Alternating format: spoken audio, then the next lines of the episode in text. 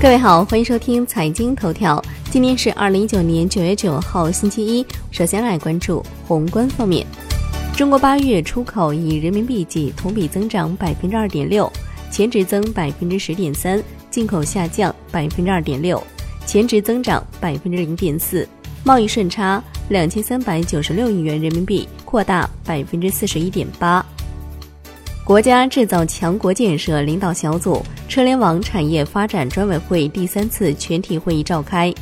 工信部部长、专委会召集人苗圩指出，推动车联网产业持续健康发展，加快五 G 与车联网融合创新，趁势而上，扩大发展成果。据万德数据显示，本周央行公开市场将有一千七百六十五亿元 MLF 到期，无正回购和央票到期。来关注国内股市，标普道琼斯指数公司宣布，将一千零九十九家中国 A 股上市公司纳入标普新兴市场指数 BMI，九月二十三号起生效。此举将为 A 股带来十一亿美元的被动增量资金。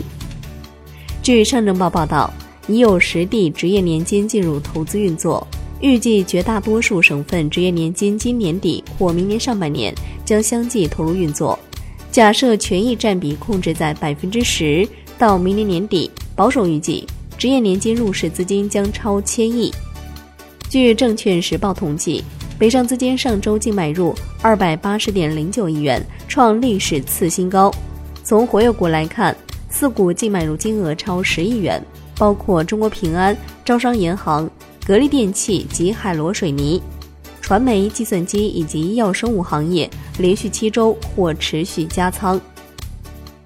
上交所宣布，沪港通下港股通股票名单发生调整，并自下一交易日起生效。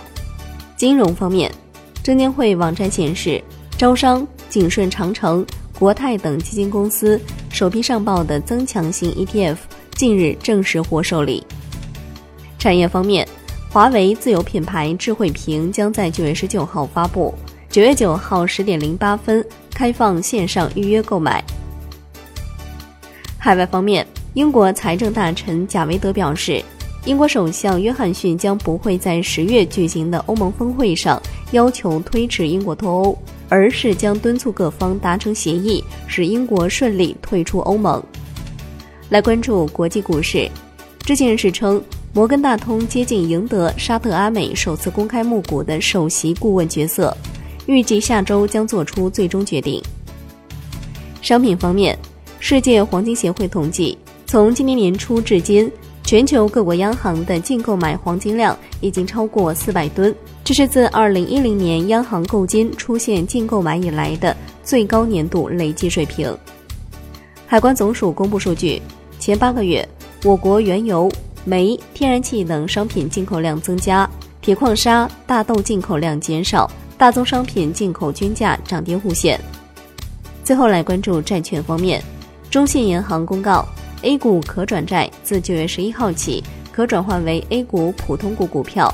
转股价格七点二二元每股，转股期起止日期是二零一九年九月十一号至二零二五年三月三号。中信银行四百亿 A 股可转换公司债券于三月十九号起在上交所挂牌交易。好的，以上就是今天财经头条的全部内容，感谢您的收听，明天同一时间再见喽。